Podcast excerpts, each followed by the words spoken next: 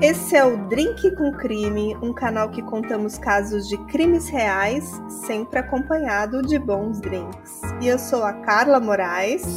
E eu sou a Juliana de Viziers. E eu já vou começar o caso deixando avisos de gatilhos, porque o caso de hoje envolve morte de crianças. Então, se você não gosta dessa temática, pare por aqui. Então, bora lá, Juliana? Bora! A Síndrome da Morte Súbita Infantil, conhecida também pela sigla SMSI, é uma morte súbita e inesperada, que geralmente ocorre durante o sono de um bebê aparentemente saudável entre um mês e um ano de idade. A causa é desconhecida e ela pode ocorrer devido a uma anomalia no controle da respiração. Nos Estados Unidos, ela é conhecida como SIDS, Sudden Infant Death Syndrome, e a gente já falou sobre isso em alguns episódios. E a maioria dos pais que perderam uma criança devido a essa síndrome ficam abatidos e não estão preparados para a tragédia. Muitas vezes eles se sentem culpados e ainda têm que passar pela experiência das investigações realizadas pela polícia, assistentes sociais ou outros para determinar a verdadeira causa da morte. Ou seja, uma grande angústia, já que o método de diagnóstico é por exclusão de outras causas após investigação e autópsia. Aconselhamento e apoio por parte de médicos e enfermeiros, especialmente treinados, e de grupos de apoio com outros pais que tenham perdido um bebê pela mesma causa, são fundamentais para ajudar os pais a enfrentar a tragédia e passar pelo luto. E a história de hoje se passa em Franklin, no estado de Indiana, nos Estados Unidos. E começaremos o caso falando da morte do pequeno Tyler Schonabarger, de apenas sete meses, e de sua morte repentina. Tyler era filho de Ronald Schonabarger e Amy Parsons, um lindo bebê, roliço, carequinha e risonho. E era o final de semana do Dia dos Pais do ano de 1999. E a Amy estava trabalhando naquela noite no seu emprego como caixa de um supermercado e o seu marido cuidaria do bebê. Ao chegar em casa cansada, ela foi direto para a cama, sabendo que o Tyler estaria dormindo no quarto ao lado. Mas antes ela ainda perguntou ao marido: Como está o bebê? E ele respondeu: Tudo bem. E ela foi direto para a cama se deitar. Mas na manhã seguinte, a Amy encontrou seu filho, o seu bebê de bochechas rechonchudas, o Tyler, de bruços e morto em seu berço.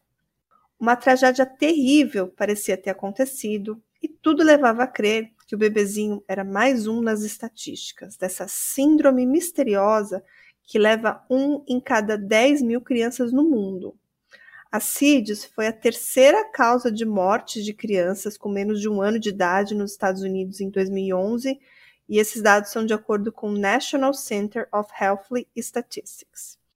E dois dias depois veio a despedida, o funeral do pequeno Tyler.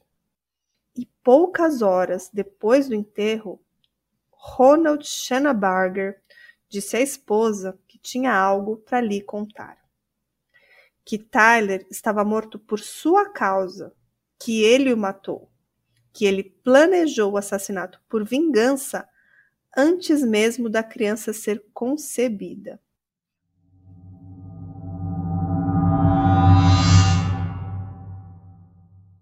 No dia seguinte, ele confessou à polícia dizendo que não apenas matou o menino, mas planejou o crime antes mesmo da criança ser concebida como forma de se vingar de sua esposa. Ele disse que Taylor não morreu de síndrome de morte súbita infantil, como o legista tinha afirmado. Ronald Schoenberger confessou ter sufocado o menino de sete meses com plástico filme, aqueles que a gente usa para embalar comida, sabe? E a motivação é inacreditável. Ele disse que o matou por vingança, porque M, antes de eles se casarem, se recusou a interromper uma viagem de férias para confortá-lo quando o pai dele morreu em 1996. Ela saiu de férias e seguiu viagem, mesmo após a notícia, e ele nunca se esqueceu desse fato.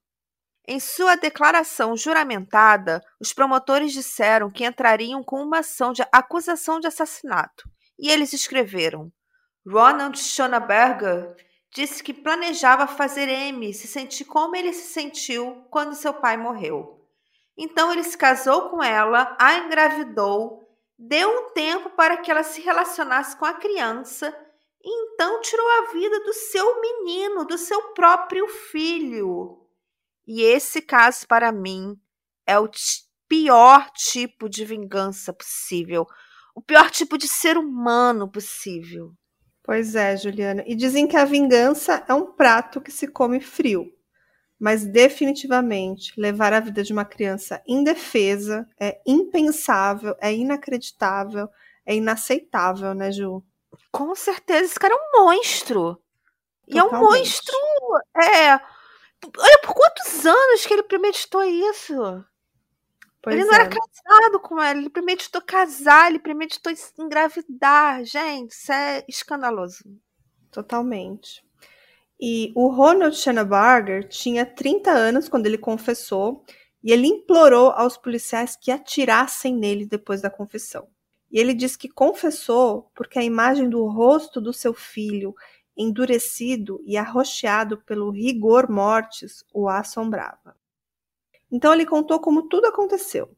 No seu relato sobre a noite de 19 de junho de 1999, ele disse que envolveu a cabeça e o rosto do filho com plástico filme e depois saiu do local para pegar algo para comer e escovar os dentes.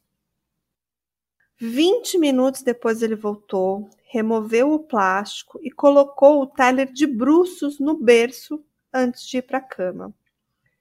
E ele fez isso, Ju, justamente porque ele sabia que, estatisticamente, se a criança está de bruço, é mais provável que correlacione a morte por CIDs. Então, ele realmente planejou, sabe? Ele estudou a doença. Sim, exatamente. E, e desde então, né, desde essa primeira confissão, ele confessou pelo menos mais três vezes para a polícia em todas as vezes a história era a mesma. Ele disse que traçou seu plano porque ficou furioso com a recusa da sua então namorada interromper uma viagem de cruzeiro e voltar para casa depois da morte do seu pai. Então isso foi em outubro de 96, né? E a morte do pequeno Tyler foi em 19 de junho de 99. Então são dois anos e pouco planejando um crime é uma loucura, né, Ju? É, e que ele ficou muito chateado porque ele teria se despedido do pai sozinho, sem a então namorada, que ele não conseguia esquecer isso, que isso deixava extremamente chateado, então ele bolou esse plano.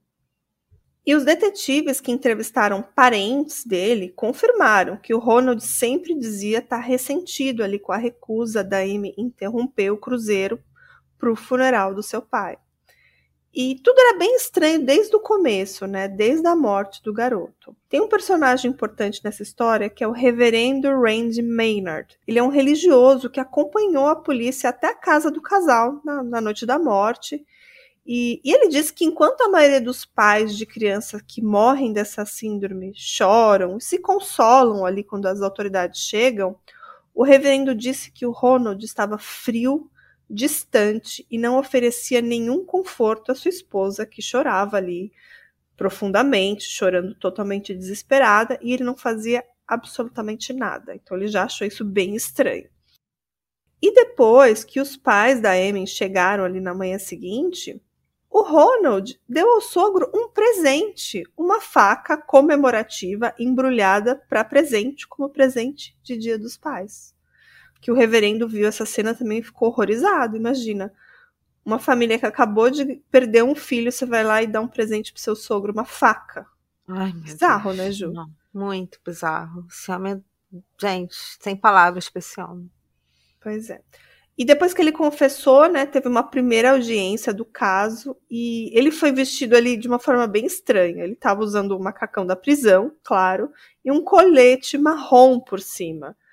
E ele não respondia as perguntas direito, sabe? O juiz perguntava alguma coisa para ele, ele ficava murmurando as respostas para o juiz, como se ele não estivesse dando atenção para o que estava acontecendo, como se aquilo não importasse. E aí o juiz perguntou para ele se ele tinha dinheiro para contratar o seu próprio advogado. E sabe o que, que o Ronald disse? Hum. Ah, eu não sei, eu preciso verificar com a minha esposa. Imagina que loucura, Ju. Cara, loucura total, gente. Que homem, sem palavras. Pois é. E antes de confessar a morte, ele ainda teria perguntado para a esposa se o casamento deles poderia continuar sem o filho. Antes de confessar. Fala sério, né, Ju? Ah, tá né? sendo debochado com ela. Né? Bom, e quando ele falou que não sabia se tinha dinheiro para pagar um advogado, o juiz falou que o juiz falou que provavelmente a Amy Barger não iria arrumar um advogado para ele e deram então um defensor público para representá-lo. Uhum. E o reverendo Randy Miner, aquele mesmo lá que visitou ele no dia da morte do bebê, um dia recebeu a visita dele na prisão, porque ele ia lá sempre visitar os, os condenados e tudo mais. E nesse dia, o Ronald revelou para ele que ele estava muito deprimido, estava reclamando ali da vida da prisão, de todas as coisas que ele tinha perdido: o seu emprego, a sua casa, o seu dinheiro, a sua esposa e os seus amigos. E o reverendo respondeu: E você perdeu o Tyler também. E ele: Ah, sim, eu também perdi o menino. Nem chama pelo nome, né? Não. Nem de filho, é bem pessoal, o menino. Sim. E claro que o reverendo ficou super incomodado com as respostas. Parecia que ele nem mesmo ligava para a vida daquela criança, como a Juliana falou, ele nem mesmo pronunciava o seu nome. E esse reverendo, o reverendo Randy, ele falou que ele estava muito acostumado a falar com vários presidiários criminosos muito cruéis que estão ali no, no uhum. aguardando julgamento. E ele falou assim que esse foi um dos únicos que ele disse que ele não perdoaria, sabe? Geralmente as pessoas vão lá se confessar e pedem perdão, e ele falou assim que o Ronald não chegou a se confessar e pedir perdão, mas que se ele fizesse, ele não, não o perdoaria, porque ele achou um crime tão cruel que ele disse que não tem perdão. Loucura, né? Loucura total. E o Ronald Schanenberger foi condenado a 49 anos de prisão ele terá que cumprir pelo menos 23 anos antes de ser elegível para a liberdade condicional. Eu achei essa pena super branda para os padrões americanos. Inclusive no Texas, morte de crianças pequenas, se eu não me engano, até 4 anos, é elegível para a pena de morte. E se eu não me engano, o julgamento todo durou um pouco mais de dois anos. Então, ele tá para ser é, liberado, ter a possibilidade de liberdade condicional já o ano que vem, 2024. Nossa, é mesmo? Caramba! Pois é, então assim, é, foi até um dos motivos que eu tô tentando acompanhar, ver se tem algum desdobramento, mas por enquanto eu não encontrei nada atual.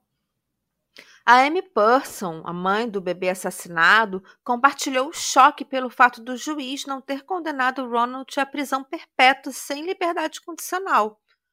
O juiz baseou sua decisão na falta de condenações anteriores do réu em sua capacidade mental diminuída e na indecisão do júri. Ele observou que, sem as confissões de Ronald, a acusação poderia não ter sido capaz de provar o seu caso, já que o caso já tinha sido classificado como morte pela Síndrome de Morte Súbita Infantil. Então, por esse motivo, a pena teria sido mais branda. Já a promotoria citou as confissões e também cartas que Ronald Schnellenberger escreveu reconhecendo a sua culpa. E a defesa do Ronald, eles jogaram muito sujo no tribunal. Apesar de ter cartas de confissões, tem confissões, tem tudo mais. A defesa dizia que o Tyler foi vítima da síndrome da morte súbita infantil, não de um homicídio, e ainda é, levantou alegações que o Ronald Schenneberger tinha problemas de, abre aspas, retardo mental. Eu peguei isso diretamente da fonte, tá, gente? Não sou eu que estou falando, eu estou citando como está. Mas eles fizeram algum exame de capacidade é, mental dele para passar pelo julgamento? Quer dizer, o Estado fez algum exame? Olha, pelo que eu pesquisei, Ju, não. Ele não tinha nenhum tipo, tanto que ele foi julgado como um preso comum tá? Uhum. E, e a defesa dele foi muito cruel, Ju. Eles tentavam colocar a culpa na Amy, dizendo que ela planejou o assassinato para lucrar uma pólice de seguros de 100 mil dólares para o seu bebê. Teoria tirada diretamente daquele lugar que você sabe muito bem aonde, né? Sim. E, e não, por que não ele planejou para pegar a pólice? Porque a é. pólice estava no nome dos dois, né? E assim, é. até falaram, ai, que suspeito fazer uma pólice de seguros para um bebê. Eu acho que é super comum, muitas pessoas fazem, nos Estados Unidos principalmente, né? Tudo tem a pólice de seguros lá, né? Até porque ter um bebê tem custas, né? A pessoa, principalmente nos Estados Unidos, já vai ter custas médicas, com, com hospital, com acompanhamento pré-natal. Depois, tudo que você investiu de móveis, de roupa, de fazer um quarto para o neném, tudo isso você gasta dinheiro. Então, acho que um seguro faz sentido. Uhum. Para quem, quem pode pagar pelo seguro, é claro. Sim, claro. E quando saiu o veredito, a Amy se virou para ele e disse: Feliz Dia dos Pais, em meio a lágrimas de raiva, quando ele, ele saiu do tribunal já condenado. E a essa altura eles já eram ex-maridos, claro. A separação saiu pouco depois da confissão, enquanto ele aguardava o julgamento na cadeia. Hey, você se interessa por crimes reais, serial killers, coisas macabras e tem um senso de humor um tanto quanto sórdido? Se sim, você não está sozinho. Se você precisa de um lugar recheado de pessoas como você, venha conhecer o podcast Pátria Amada Criminal. Todas as semanas tentamos entender o pior da humanidade. Nesse processo a gente ri, chora, fica brava, fofoca, porque afinal de contas é assim que a gente fala quando está entre amigos. Suas novas melhores amigas trevosas estão aqui no Pátria Amada Criminal. E o Ronald, ele parecia inexpressível sair do tribunal. E o pai da Amy, o Sr. Robert Parsons, ele gritava: Ronald, você vai queimar no inferno por isso. A família de Amy segue trabalhando para continuar com as suas vidas, e eles esperam fazer a diferença nas leis sobre mortes infantis. No caso de Tyler, quase nada foi feito, uma investigação muito superficial e os médicos legistas disseram que o menino foi vítima de morte no berço, síndrome da morte infantil, e o corpo foi liberado para sepultamento. Eles anunciaram no tribunal que querem lutar para que a Assembleia Geral de Indiana aprove um projeto de lei que exigiria uma investigação de todos os casos de síndrome de morte súbita infantil em Indiana porque se não fosse a confissão de Ronald Schnellenberger, a morte de Tyler seria dada como morte por SIDS e ele ficaria impune. Pois é, Ju. Eu li uma reportagem em que eles entrevistaram o Neil S. Cale, que é um psiquiatra forense bem famoso ali. Ele é especializado em investigar casos de infanticídio cometidos por pais. E ele disse que nunca ouviu falar de um crime semelhante, de tal crueldade e motivação. E pelo que eu andei pesquisando, Ju, como eu te falei, o Ronald pode ser liberado agora em 2024, vai ter direito ali à liberdade condicional, e ele vai estar com 55 anos. E agora eu vou ler as minhas fontes. Eu pesquisei o Find the Grave, o Indiana Star and Associate Press Reports, um artigo de 2012 da National Center for Health Statistics, que fala bastante sobre essas mortes súbitas infantis no mundo todo, e eu peguei alguns dados dos Estados Unidos, e o Johnson's County Daily Journal e o The New York Times. É, eu não quis entrar muito nessa parte científica e técnica desse assunto, porque realmente é muito polêmico, mas é muito importante refletir, nesse caso, quantos casos de mortes infantis podem não ter sido realmente a síndrome? Pode ter sido assassinatos que foram mal investigados, que foram é, colocados como é, mortes, é, assim, mortes que não poderiam ser evitáveis, como esse caso da CIDS. E existe até um estudo, existe até um dado, que eu não vou trazer aqui porque ele realmente é muito polêmico, que eu não sei também de onde eles tiraram, mas que falam que até 40% de mortes que são consideradas CIDs podem ter sido homicídios. Tá? Eu encontrei isso em vários canais do YouTube. Eu não quis trazer a fonte porque é meio polêmico. Um fala 40, tem uns que falam até 50, tem uns que falam 10%. Então, como eu não tenho as fontes, mas é uma coisa para a gente refletir e pensar quantos outros casos podem ser homicídios e não são tratados dessa forma, são classificados como mortes naturais de bebês. Então, quantos bebês no mundo podem perder sua vida e, e não ter uma investigação correta, né, Ju?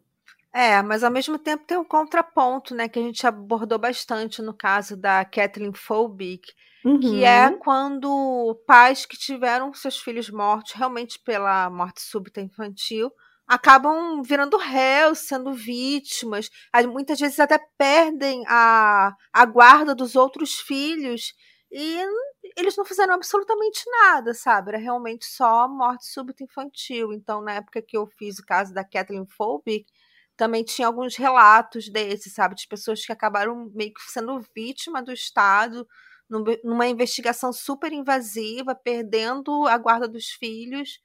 E depois foi comprovado que realmente foi a morte súbita infantil, que inclusive a criança tinha a mesma síndrome que os filhos da Kathleen.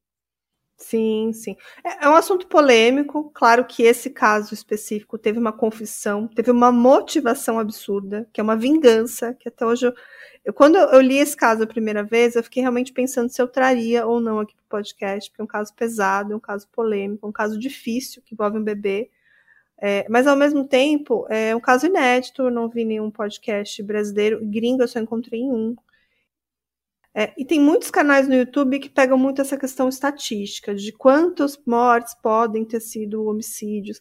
Eu acho que esse é um número que a gente nunca vai ter certo, a gente nunca vai conseguir provar, mas existe. Eu acredito que existe, assim como ele planejou e confessou, quantas outras mortes infantis acontecem em diversos países do mundo e que são atribuídas a essa síndrome. Então fica aqui essa reflexão. E eu achei muito interessante que a família do bebê transformou isso numa coisa boa, de um projeto de lei que eles estão tentando lá nos Estados Unidos. Eu não consegui ver avanço, eu procurei se eles conseguiram isso, mas provavelmente isso trouxe um olhar maior para os peritos, para quem trabalha aí nessa investigação, para que em casos como esse façam uma investigação mais aprofundada ali, uma perícia maior. Então acho que é, esse foi o caso de hoje, Ju. Sim, adorei o caso de hoje, Carla. Muito bom. O roteiro da Carla, maravilhoso, como sempre. Então, até o próximo. Tchau! Tchau!